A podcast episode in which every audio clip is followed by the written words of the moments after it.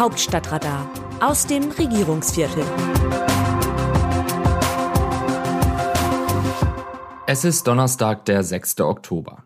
Eigentlich müsste die Bedeutung einer Landtagswahl in Zeiten von Krieg in Europa, Inflation und Energiekrise völlig verblassen. Und tatsächlich läuft das Rennen um die Staatskanzlei in Hannover nur auf einer Nebenstrecke. Wirkung zeigt der Wahltag am 9. Oktober dennoch. Die Ministerpräsidentinnen und Ministerpräsidenten haben sich in dieser Woche im Streit mit dem Bund ums Geld einfach vertagt, weil die SPD-geführten Länder in der aktuellen Lage keinen offenen Streit mit der Regierung in Berlin riskieren wollten. Das ist auch klüger so. Die wochenlangen Zankereien der Ampelregierung im Bund haben allen Beteiligten geschadet. Die persönlichen Werte von Kanzler Olaf Scholz, seinem Vize Robert Habeck und Finanzminister Christian Lindner sinken lassen. Gleiches gilt für die Ampelparteien. Weiterer Knatsch zwischen Bund und Ländern hätte auf die Wählerinnen und Wähler abschreckend wirken können.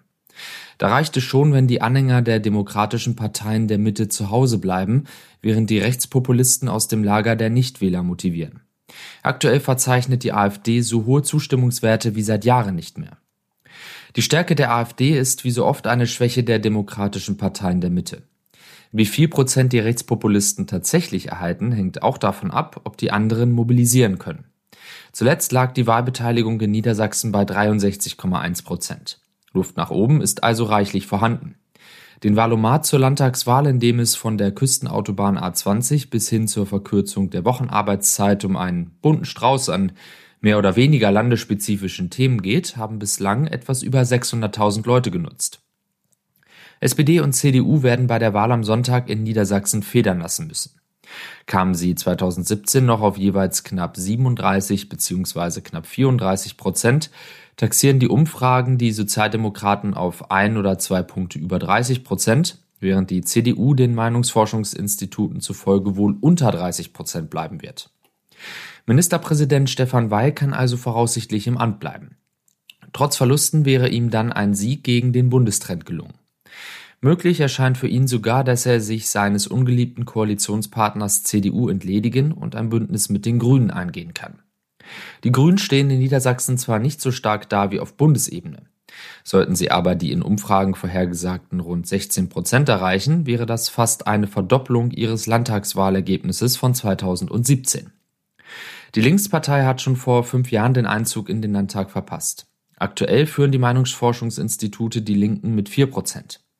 Nach den vielen öffentlich ausgetragenen persönlichen Auseinandersetzungen ist erst recht nicht damit zu rechnen, dass die Linkspartei noch einmal in den Landtag einzieht.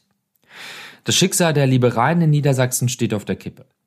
Waren sie 2017 noch mit 7,5 Prozent über die Ziellinie gelaufen, müssen sie am Sonntag mit Umfragewerten von nur 5 Prozent um den Einzug in den Landtag bangen. In Berlin hat Parteichef Christian Lindner zwar gerade andere Sorgen als das Abschneiden seiner Parteifreunde in Niedersachsen, Dennoch hat er sich im Landeswahlkampf engagiert. Sollten die Liberalen in Hannover aus dem Landtag fliegen, steht die FDP nach dem Saarland, Schleswig-Holstein und Nordrhein-Westfalen erneut als große Verliererin da. Es kann die ohnehin vorhandene Unwucht im Ampelbündnis in der Hauptstadt noch verstärken. In grünen Kreisen ist sogar schon zu hören, dass man der FDP wünsche, auf jeden Fall den Sprung in den Landtag zu erreichen. Sollte die FDP den Einzug in den Landtag nicht schaffen, wird es auch für uns schwieriger mit denen, heißt es bei den Grünen in der Hauptstadt. Das ist bemerkenswert, da man in Berlin nicht nur in der Auseinandersetzung zwischen Habeck und Lindner sehen kann, dass sich Grüne und Liberale beim gemeinsamen Regieren ständig auf den Keks gehen.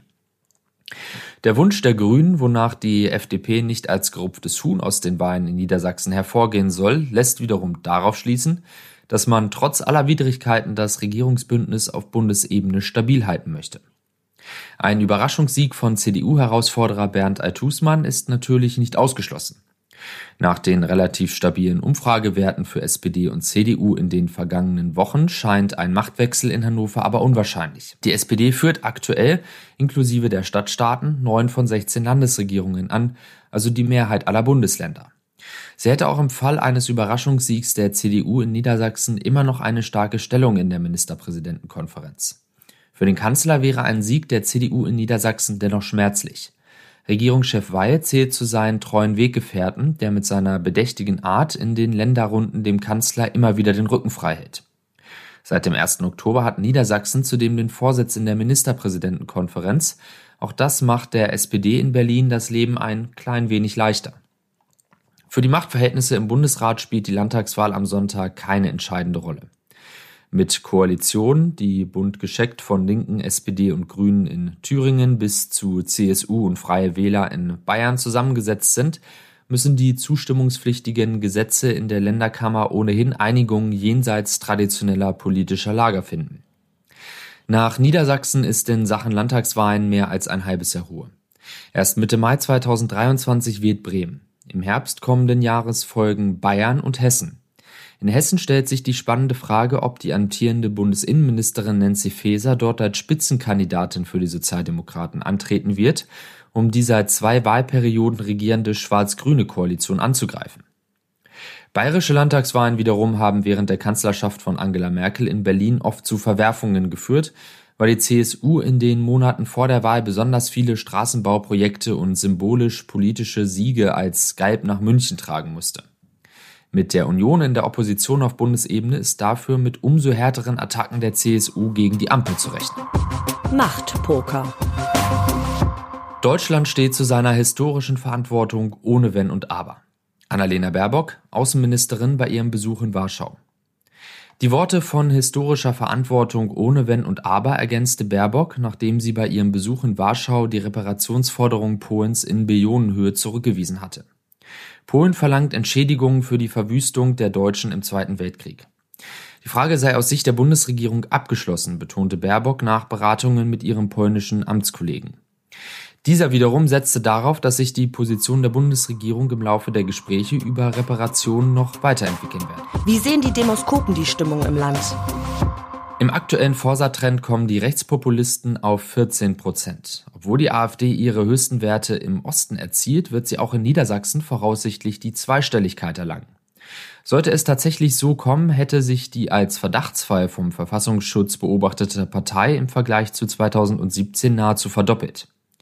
Die AfD ist im Begriff, erneut als Krisengewinnerin im Parteiengefüge aufzusteigen. Nach den Erkenntnissen des Forsa-Instituts ziehen die Rechtspopulisten aktuell bislang zur FDP neigende Mittelständler und Angehörige der unteren sozialen Schichten aus dem Lager der Nichtwähler. Das Autorenteam dieses Newsletters meldet sich am Samstag wieder, dann berichtet meine Kollegin Christina Dutz. Text Eva Quadbecker, Mikrofon Dennis Pützig.